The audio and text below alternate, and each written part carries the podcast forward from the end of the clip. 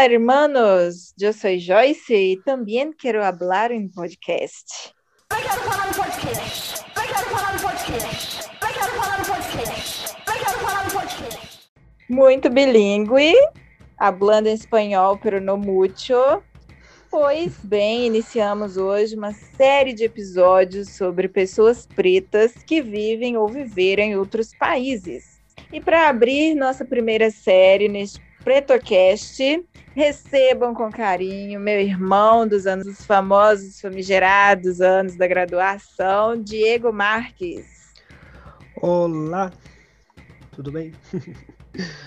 Bom, um prazer estar aqui conversando com você sobre esse tema. É, meu nome é Diego, moro aqui no Peru já tem mais ou menos cinco anos, cinco anos e meio, e sou professor de português e vou falar um pouquinho né, sobre essa experiência, como é um negro brasileiro vivendo num país latino-americano.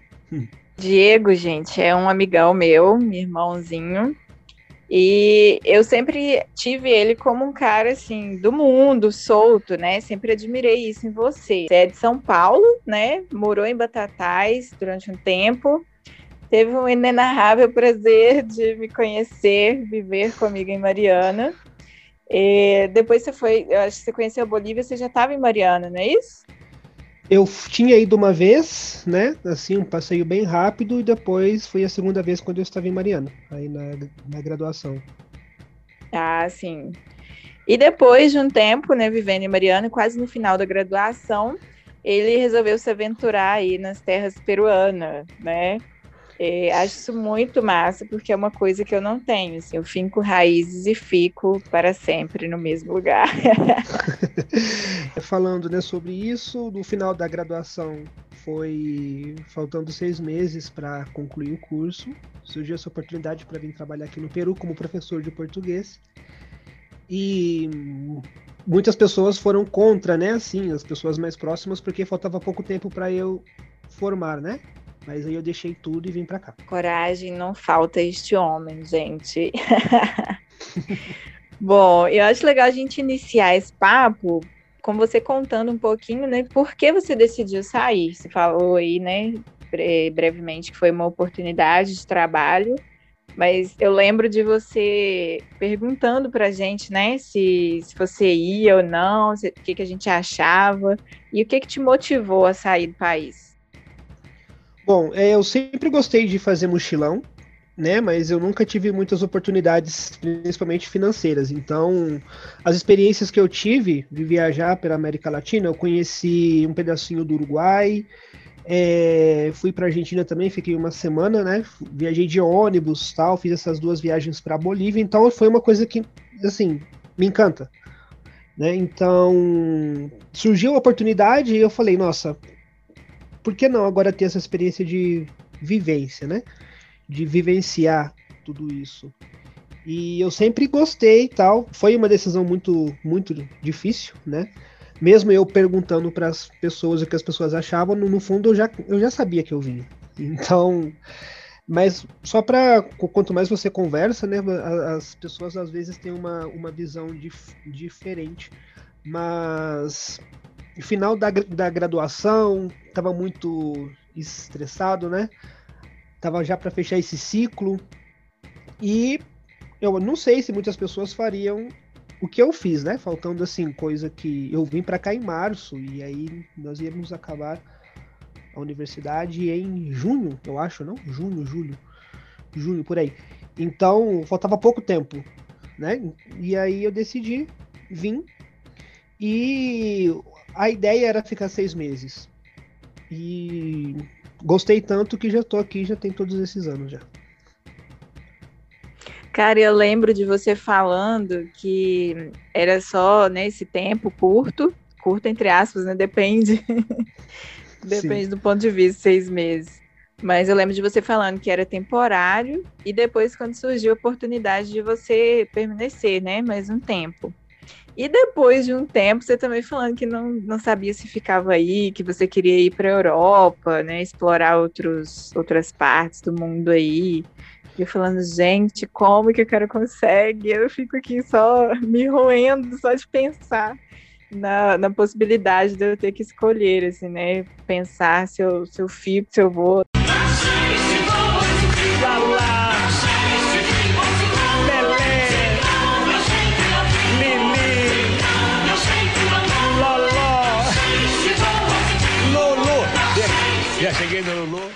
Mas é uma questão interessante porque, bom, né? Assim, eu não tive muitas oportunidades na, na minha vida, né? De, de fazer muitas coisas que eu queria fazer. E essas oportunidades foram surgindo e eu consegui com a ajuda das pessoas. Se não fosse várias pessoas que tivessem cruzado o meu caminho, eu, eu não estaria aqui hoje. É, como eu disse, admiro, né? Justamente porque eu não tenho essa, essa predisposição, mas eu acho muito massa quem tem, assim. E a gente já conversou algumas vezes, né, sobre sua percepção de como as pessoas pretas são vistas aí, né? E eu tive a oportunidade de passar 10 dias no Chile e eu não pesquisei muitas coisas, né? Eu falei, ah, América Latina, tá tudo em casa, né? Gente aí, ó, parça, galera meio quase preta, né? Pele escura também. Ah, vai nessa, né? Cheguei lá, não era nada disso. As pessoas são muito, com a pele muito mais clara, né, do que a minha. E a gente sentia assim como se fôssemos forasteiras mesmo, né? éramos, mas assim, as pessoas olhavam para a gente de uma forma diferente, né? E eu pensava que não, não teria isso, né? Eu imaginava isso na Europa, sei lá, Estados Unidos, e achava que, ah, por ser América Latina, somos irmãos, estamos todo mundo em casa, né? Ai, ai. E, e, em uma conversa né, com uma das anfitriãs que nos hospedou, que nós ficamos em, no Airbnb, e aí ela falou que os chilenos tinham muito preconceito com pessoas pretas mesmo, e que isso estava começando a mudar, né? Isso foi no ano de 2015. Você teve essa surpresa também aí no Peru, ou você já estava mais preparado do que eu, assim, menos com mais pé no chão? Então, quando eu vim para cá, eu não tive muito essa percepção percepção de como seria, né? Eu, eu não, eu, eu, não criei muita expectativa, para falar a verdade. A gente tem uma imagem de como são os, os, os, países, né? Mais ou menos com a imagem desses estereótipos que chegam pra gente. Como o Brasil também tem muito estereótipo aqui, né? Existem vários estereótipos, a maioria deles ruins. Né? Então, é, eu, eu cheguei bem tranquilo. Né? Então, eu acho que eu posso contar essa experiência assim em dois, em dois momentos, né? Eu cheguei aqui em 2015, aí eu fiquei mais ou menos dois anos. Depois eu passei um tempo no Brasil, seis meses, para acabar a graduação, e voltei. Nesse intervalo, aconteceu vários problemas, né, na Venezuela tal. E, e as pessoas começaram a sair do, do país e começaram a, a migrar, né? Para Colômbia, Peru, tal. Então, nos meus primeiros anos aqui, era bem diferente, porque eu me sentia bem desarmado, podemos dizer. Aqui eu ficava tranquilo, não sentia muito essa, essa questão do racismo de, que, que eu sinto quando, quando eu tô aí, né? E, e os meus, assim, os, os, os meus traços são diferentes, né? Os meus olhos, a cor, a cor da pele e tal. Então isso causa um pouco de estranheza, só que não era algo que eu me sentia, não era algo que me incomodava, né? Sempre fui o diferente e é uma, é, isso é bastante interessante, porque por eu ser diferente aqui, então eu tenho que meio que a beleza, uma beleza dif, diferente. Né? Então as pessoas olham para mim de forma diferente aqui porque, se eu não me engano, só 2% da população aqui do Peru é negra. Não tenho certeza agora.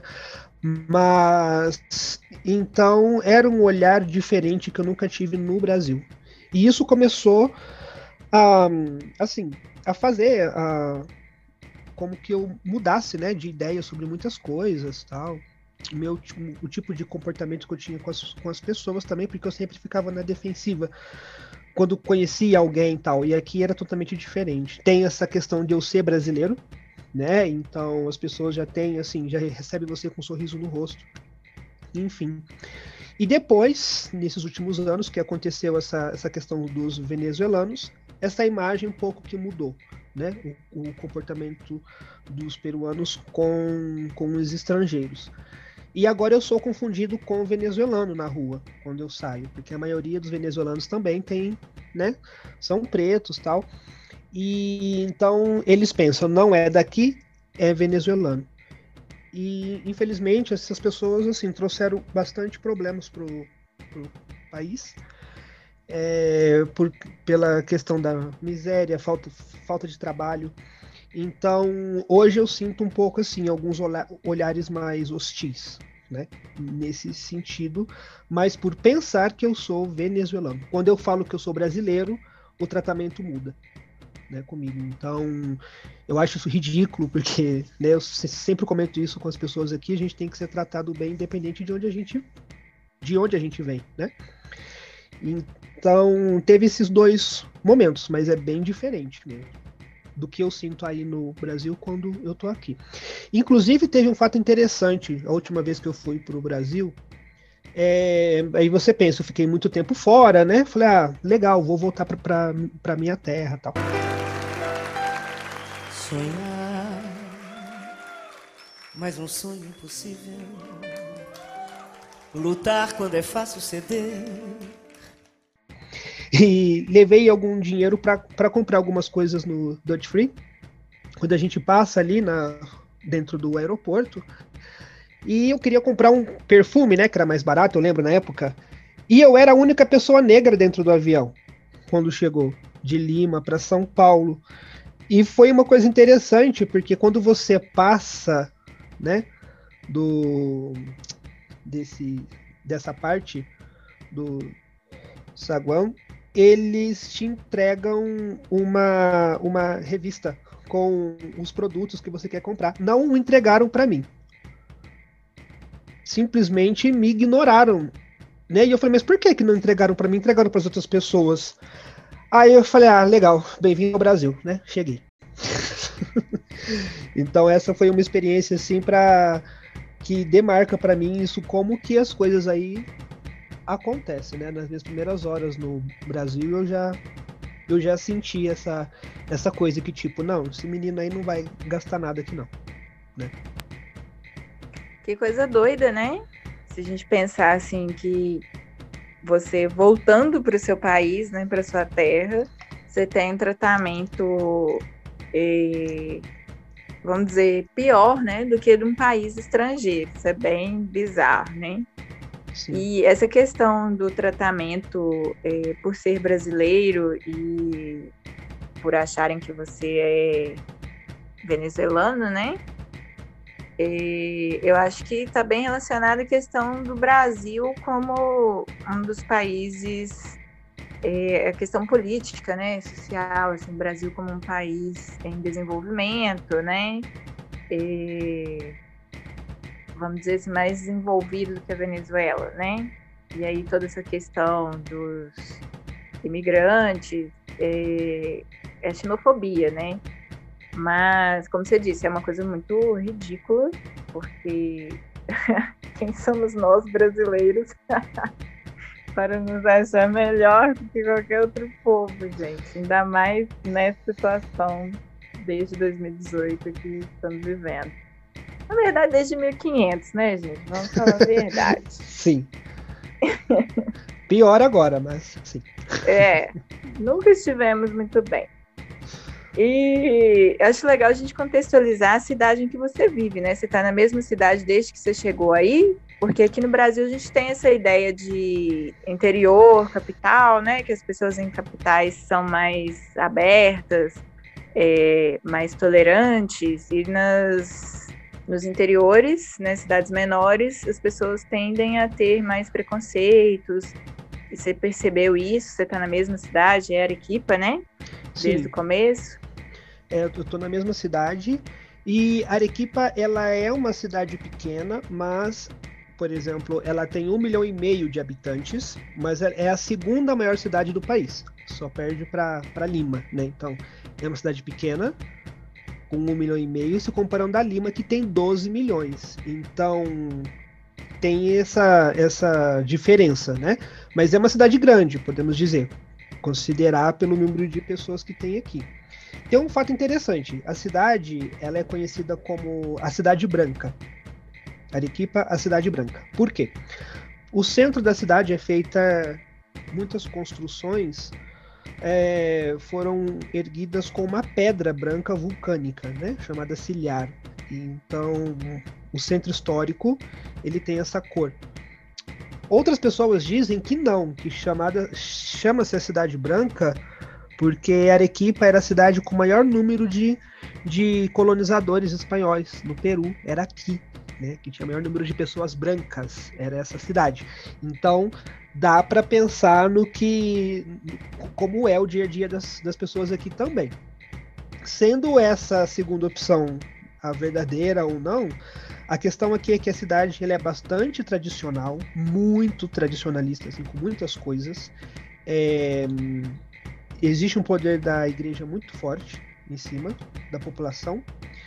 E então eles têm muitas tradições e eles não gostam que essas tradições sejam assim é, mudadas, né? Por exemplo, aqui eles têm um dia, todos os dias da semana eles têm um prato típico que eles comem na cidade. Isso é comum, como nós temos aí, não sei. Geralmente final de semana a gente come, né? Pelo menos em São Paulo ali come macarrão, lasanha, essas coisas. Aqui eles têm pratos diários, como se eles tivessem um menu para cada dia e tudo em relação a, a não sei, comida, bebida, músicas, né? Então tem todas essas questões de tradição. E isso influencia bastante, porque quando uma podemos dizer uma população ela sofre bastante interferência de outra cultura, ela tende a mudar, né? E, e aqui não, eles são bem resistentes a isso. Então existe essa questão.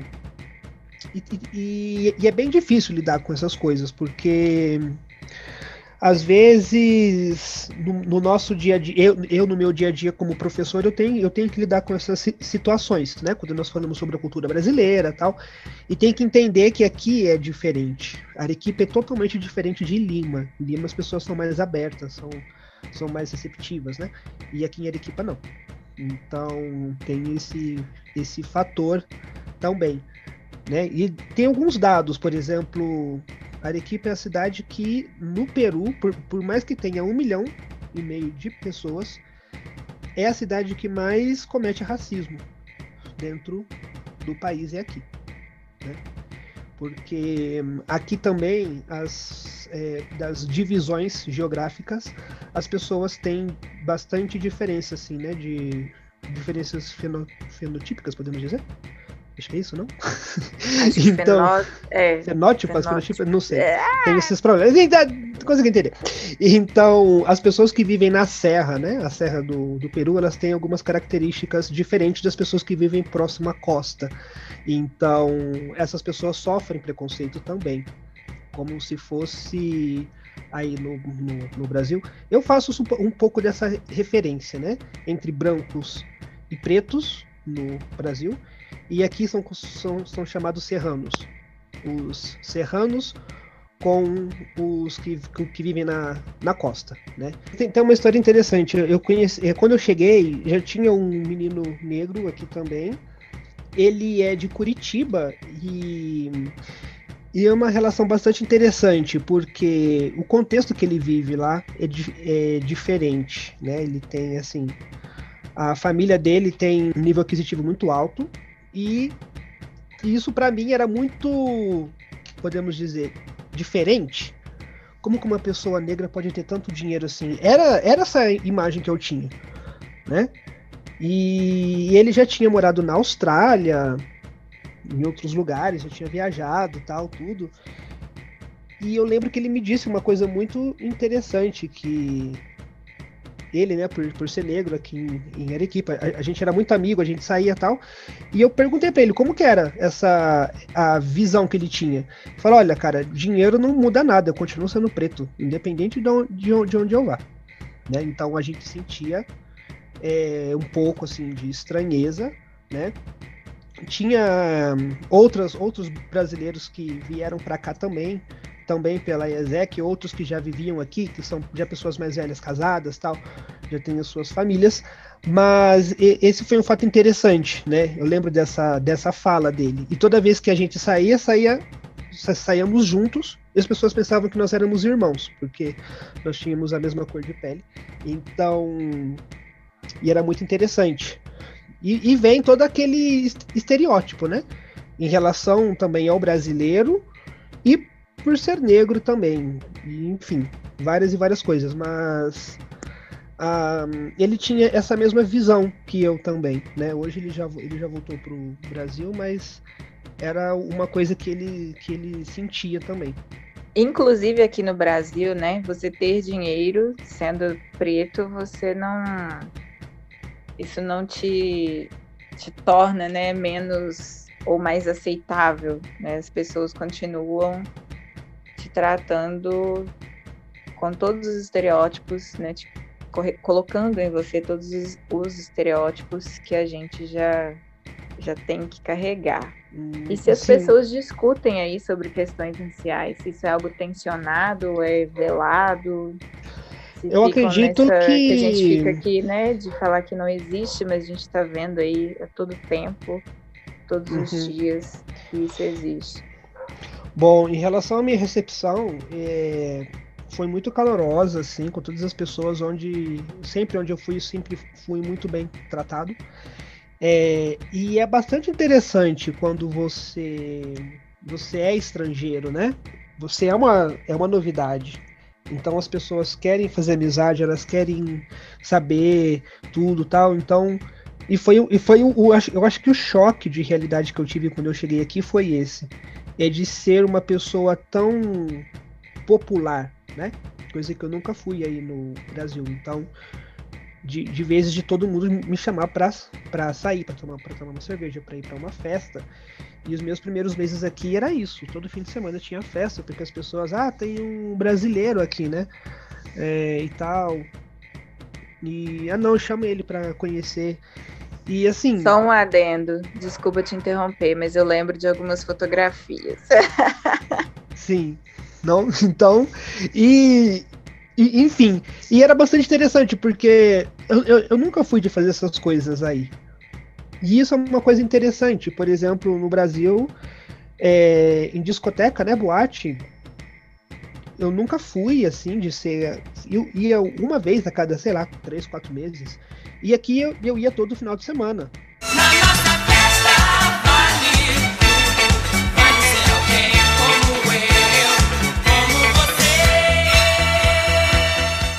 E claro que isso tem a ver também pela questão de como as pessoas te olham. Entendeu? E, e é o fato de estar desarmado, né? E esse contato que eu tive com as outras pessoas dos outros países também fez com que essa essa minha, como se diz, essa minha defesa, né, baixasse um pouco, porque eu sempre estava com eles, tal, tudo. Então, éramos estrangeiros, sim, mas o, o, tratamento ainda era diferente, né? Eu acho que o tratamento aqui era mais pela essa questão de eu ser de outro país do que do que em relação a, a ser negro ou não. Mas eu, eu, sei que existe um racismo velado aqui, sim, né? É, mas eles não gostam de tocar muito no assunto. Claro que eles defendem de que não, isso não existe, que não sei o quê. Mas a gente sabe que sim.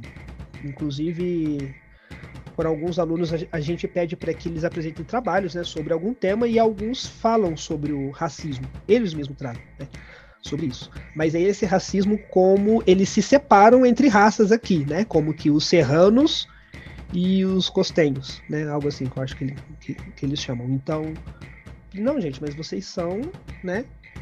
É, vocês são peruanos, tal, tudo. E como que vocês, vocês separam isso, né?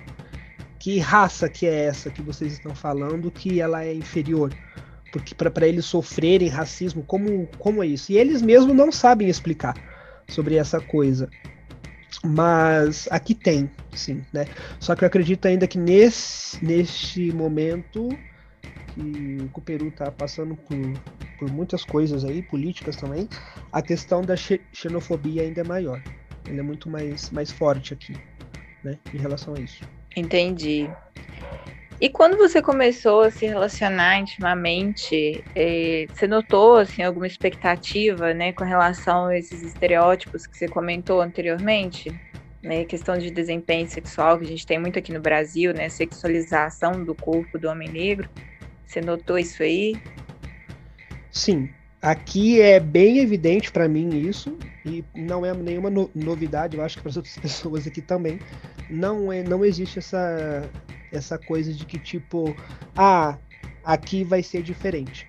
Eu acredito que não, né? Porque é, o corpo negro ele é bastante sexualizado, né? Então, tive, eu ouvi algumas experiências de algumas amigas minhas também aqui, negras, né? Algumas que já passaram por, por aqui. E existe essa expectativa, né? Em relação aos estereótipos. Porque por exemplo, brasileiro tem fama de ser promíscuo aqui no Peru. Que as mulheres são todas fáceis, os homens né, são todos dotados e somos fogosos. E, aquela, e, e isso é uma coisa que alimenta né, a cabeça das pessoas. Então, e para mim isso também foi uma novidade, porque jamais, assim, aí no Brasil, pelo menos para mim, era bastante diferente, né? Inclusive na, nas redes sociais. Aqui, quando eu baixei o, o Tinder, falei, meu Deus do céu, quantos, quantos matches né, eu tive e tal, essas coisas todas no Brasil, não conseguia um. então, era muito diferente. E para mim isso foi muita novidade, né? Só que, bom, teve um tempo que, claro, não vou, não vou dizer que eu não aproveitei dessa, dessa condição minha de ser né, um, um homem negro brasileiro com toda essa, essa carga de, de estereótipos. É, teve, teve um tempo que eu vi e eu utilizei isso assim a meu favor. Né? Seria muito hipócrita dizer que não. Mas depois é, a gente vai vendo que não é tão legal assim né? Então, às vezes, não sei, eu queria simplesmente sair com alguém, tomar um café, conhecer, e sempre tá ligado isso com, com o sexo, né? Já sempre tá ligado com o sexo sempre, sempre, sempre, sempre.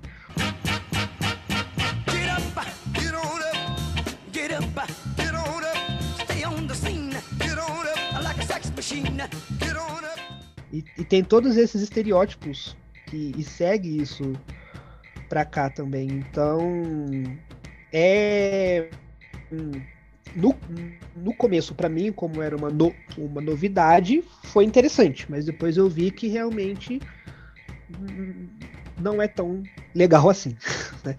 é são é, é, não, não sei qual palavra utilizar mas são são coisas que a gente vai carregando né a gente traz com a gente e depois percebe que que não é tão legal, né? Que a gente pode se distanciar, pode ou deve se distanciar dessas, dessas marcas, né?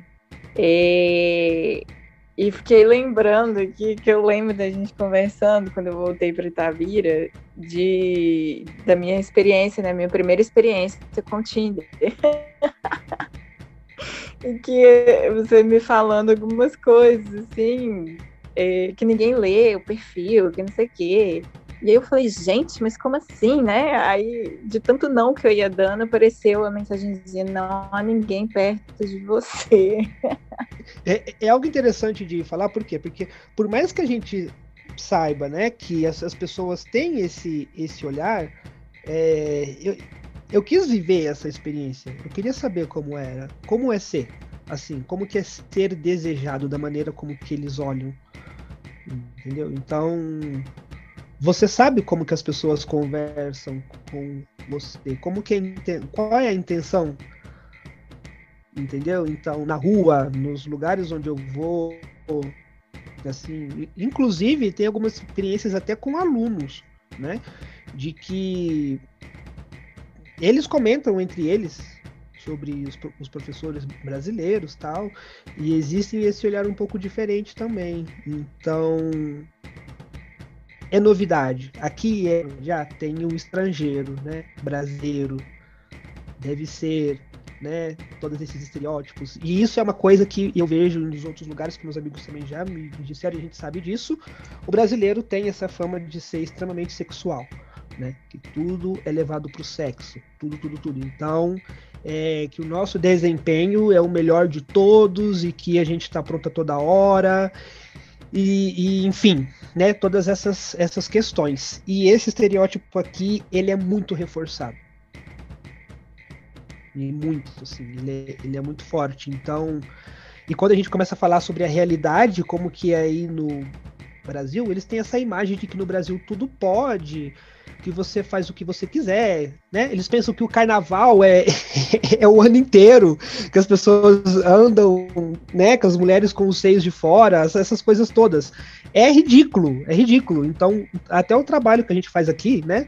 A gente faz esse trabalho cultural. Fala, olha, amiguinho, senta aqui. Senta aqui.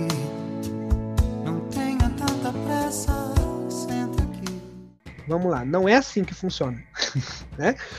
Porque acha que vai que, que vai aí para o Brasil vai fazer o que quer. Não é assim, né? Porque pensam que dessa imagem do brasileiro, o, né, o perdão da palavra, o, o comedor, né? Que pega todo mundo, enfim, todas essas coisas. É, Esse aqui só faz o que quer nosso presidente. Indigníssimo. Bom, a gente conversou esses dias é, sobre algumas descobertas minhas, né, e do meu ódio com a, quanto a esse processo de colonização, escravização, né, e como ela fode a gente até hoje. E eu acho que você falou um pouquinho, né, sobre isso, assim, dessa visão que os peruanos têm aí, se eles têm esse incômodo, né, de, na verdade, você falou da questão de, de preservar as raízes, né, culturais. Acho que você falou um pouquinho disso, mas eu queria saber sobre isso, assim, se, porque aqui no Brasil nós temos esse o famoso pagar pau, né, para os gringos e pra, até para os portugueses, né? E, e eles lá têm uma visão bem é, tosca da gente aqui, né? Nós somos é, é, mal educados, somos pessoas bem inferiores para eles. E como que é isso aí no Peru? As pessoas têm essa tendência a querer copiar o que é de fora, né, dos colonizadores, ou eles têm essa identidade cultural assim mais firmada e foda-se esses colonizadores filhos da puta. Tá bem. Bom, uh, eu, eu, falo assim, né? Não sei como é em Lima, porque Lima, como se é a capital e tem mais tipo de. Né, tem, tem mais pessoas. Mas aqui em Arequipa existe. Existe até um, assim, um movimento de, não sei, contracultura? Seria esse o termo correto?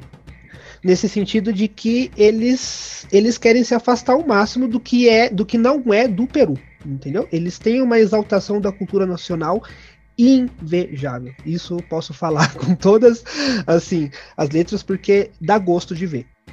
Por exemplo, é, 28 e 29 agora é feriado aqui, considerado o dia das é, festas pátrias, quando o Peru deixa de ser uma colônia, né?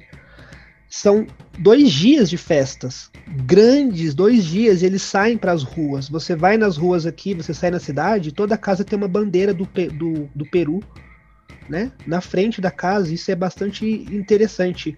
E eles têm esse, esse orgulho, né, de ser peruano. E é uma coisa que eu não vejo muito no Brasil. A gente não tem uma data específica para dizer, ah, eu sou brasileiro, né? Eu amo ser brasileiro tal. E aqui são é, é, é, agora no final do mês. Então todo mundo conhece muito sobre a história do país, né? Eles conhecem datas, é, momentos históricos e é uma coisa que está introjetado na cultura deles. Então eles tentam se afastar, né? E exaltar o que, o que é deles por que, que eu vou tomar um, uma Coca-Cola se eu tenho refrigerante que é daqui peruano? Eles fazem isso, né? Não vou comprar a batata, por exemplo, aqui no Peru tem mais de 6 mil tipos de batata. Batatinha bem quentinha, batatinha bem quentinha, quentinha, bem quentinha. Então tem batata para todo tipo. E eles não comem a batata estrangeira, eles querem comer a batata nacional. Por que, que eu vou pagar mais na batata estrangeira se eu tenho 6 mil tipos de batata aqui? E isso é bastante interessante. Né? Eles, claro que eles se aproximam um pouco também da questão da cultura americana, norte-americana, perdão, mas acredito que pouco. Né? Comparando o Brasil e o Peru, eles têm uma exaltação da cultura nacional muito maior do que a nossa muito maior do que a nossa e é muito bonito de ver isso.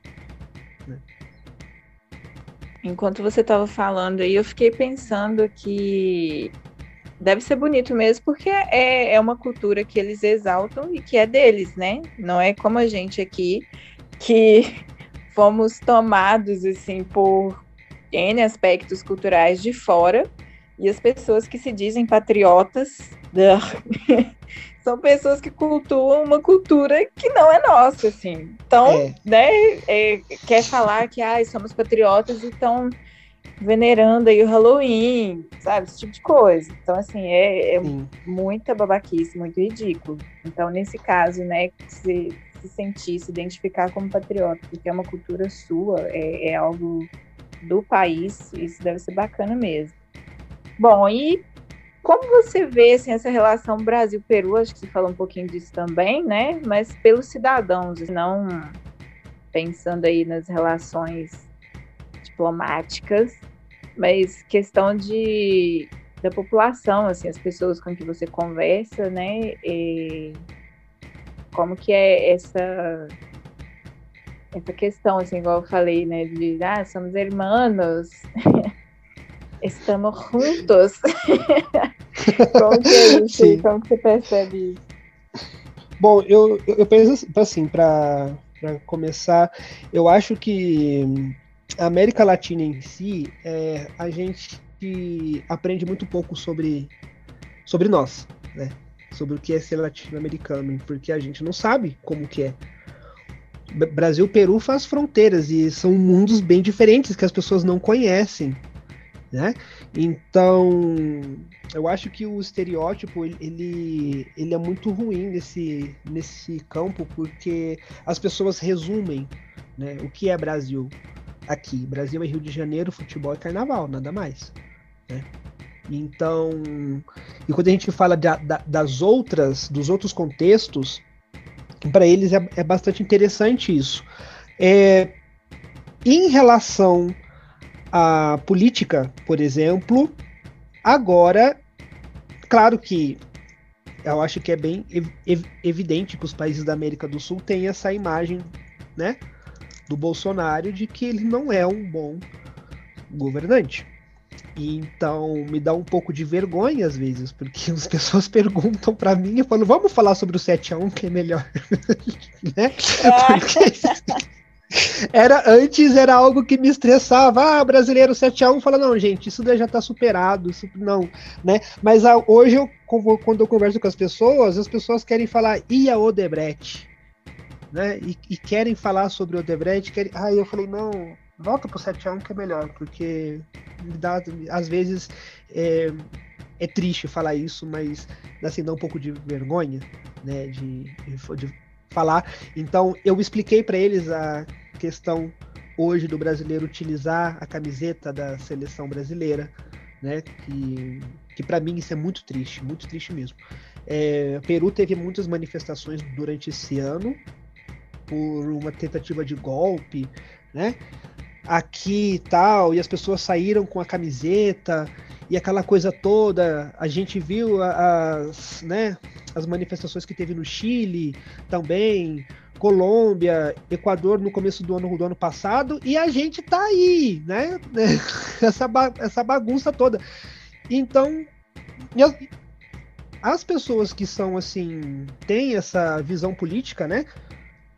internacional chega pra mim e fala: e, e o Brasil? Eu falo, ah, tá lá. Né? Tá lá, tá bem. Brasil, mostra tua cara. Quero ver quem paga pra gente ficar assim. você foi muito generoso quando você disse que sente um pouco de vergonha, né? Ah, mas é, é- sim, é triste. E, e é, É triste muito. porque eu tenho, eu tenho vergonha de sair aqui. De encontro alguns, alguns brasileiros na rua, me pensar que eu sou, né? Enfim. E eu, e eu tento trazer essa, essas, essas coisas para os meus alunos aqui. E realmente a gente termina a discussão e eles falam que pena. Né? Então. a gente- Pobrecitos. Sim. é isso mesmo. Inclusive os memes, eu não paro de receber memes, né? Fala assim, é, de onde, de onde você é? Ah, eu sou, eu, eu sou do Brasil. Ó, tá tudo bem? Né? Pelo fato de só ser brasileiro. Então, é, eles têm uma visão agora assim muito feia, podemos dizer, né, sobre a, a política brasileira. Por outro lado, eles fazem muita comparação em relação à direita e à esquerda aqui, né? Porque é bastante interessante a gente pensar que falar de, de política, né? né? de- daí dos pensamentos de direita e esquerda, ele varia de um país para o outro. Porque a esquerda aqui no Peru, que, por exemplo, ganhou as eleições agora, que ainda não é oficial, que eles estão fazendo contagem de votos e tal, essas coisas, perdeu, perdeu como acho que um, menos de 1% de diferença do outro candidato que era de extrema direita. Só que a esquerda aqui ela é bastante ela é marcada por por passagens na história aí de terrorismo, assassinatos e essas coisas todas. Então, e eu falo, mas amigo, você não pode to- tomar isso de, de, de exemplo, porque a direita no Brasil, olha o que está acontecendo, né? Então, isso não é uma, uma, uma coisa que é geral. Então, eles têm um pouco dessa visão ainda muito ligada a. a- ele- eles levam o exemplo da política peruana como se fosse toda a América Latina, né? Que a esquerda é ruim, essa coisa tal, tudo. Então, a gente tenta mostrar esses, esses dois lados do que, que o Brasil tá, tá passando hoje, do que fomos alguns anos atrás. É muito bizarro essa questão que você falou da proximidade geográfica, né? E a distância real, assim, distância cultural, né? É a língua, é questão de visão de mundo, sei lá, é muito bizarro isso. Sim. Inclusive, eu lembro nas épocas de escola de não ter estudado quase nada sobre Peru. História era, é bem eurocêntrico, né? A coisa. Sim, assim. Então, Total. tudo virado pra lá. E é, e é uma tristeza, porque, gente, aqui, nossa, viajar pro, pro Peru, conhecer. Aqui você viaja seis meses, você não consegue conhecer tudo que tem aqui, né? Sim, sim. É muita coisa, assim, que a gente não faz ideia e provavelmente não vai conhecer, porque a gente está sempre pensando na Europa, né? Sempre focado na Europa, ou quando vai para Isso, né, generalizando, gente, me perdoem aí. pois é, tem uma, uma, uma, uma curiosidade em relação a, a isso, porque aqui, ah, isso eu acho muito in- interessante, não existe um, um abismo, podemos dizer, em relação ao acesso à comida de qualidade entre o que nós temos aí no Brasil. Aqui, pobre e rico, a qualidade da comida é a mesma. Porque a, a papa, por exemplo, né, que é a batata, ela chega no mercado com terra, porque ela vem direto do produtor. Então, o pobre e o rico comem a mesma batata, entendeu? Os pratos típicos, que são caros, que as pessoas pagam aí, como, sei lá, 30, 40 reais num prato, é o prato que o campesino tá comendo em casa, entendeu? E isso é muito legal, isso é muito legal, né? Então, não, não existe esse, esse abismo a comida aqui é totalmente de qualidade mesmo, assim, né? E chega diretamente do produtor para a mão do, do, do pessoal que consome. E aí a gente vai encerrar agora com um, bate-volta, top 5 motivos para visitar o Peru. Ah, gostaria de dizer que venham, conheçam o Peru, conheçam a Arequipa, eh, conheçam mais sobre o que é a América Latina. Ah, né, Brasil não é o centro do mundo, a gente pensa muito isso no mundo assim, em relação à América do Sul, né? De que tudo é, é, é- é Brasil e não é verdade. Tem muita coisa boa para se conhecer, muitos lugares para ver, coisas, comidas, enfim, né? Aqui, por exemplo, no Peru, considerado uma das melhores comidas do mundo, né? E Arequipa tem a melhor comida do Peru, então eu tô bem servido, né? Aqui essa relação à comida, então façam é, turismo gastronômico, conheçam o Peru e que que mais? E é isso, cara. Eu amo a América Latina. Soy loco por ti, América. Yo voy a traer una mujer playera que su nombre sea Mara. Eu amo a América do Sul. Apesar dos pesares, eu amo muito meu país também. Espero que tudo isso passe e nos vemos em uma próxima oportunidade. é tudo. Ah, falou de comida, é para ir mesmo que eu vou, de verdade. Sem Tinder mesmo. Só para comer, te ver. comer. Venha. Gente, eu sou apaixonada com batata. Imagina, eu com mais de 6 mil tipos de batata. Sim, vou é maravilhoso, é muito bom. Muito bom. É ótimo. Mas é isso. Amigo, Venha, muito conheça. obrigada, viu? Valeu obrigado, mesmo. Obrigado vocês pela conversa. Acho que essa conversa também é um pouquinho, ela serve para eu refletir muitas coisas em relação a, a, o que é ser, né? Uma, um- uma pessoa negra brasileira hoje nesse contexto aqui. E tenho que rever ba- bastante coisa e, e eu acredito que aqui a gente pode lutar também por outras, né? Independente de ser brasileiro em outro país, eu acho que isso é, um- é uma luta que é não é, não é uma luta nacional, né? Não é uma coisa brasileira Não é local, né? É Isso. nossa. Sempre para sempre. sempre. Nossa, aí. final. Irmãos e irmãs, continuem nos ouvindo que teremos mais episódios sobre pretos e pretas que moram ou já moraram fora do nosso país. Um beijo, fique bem, se cuidem e até a próxima.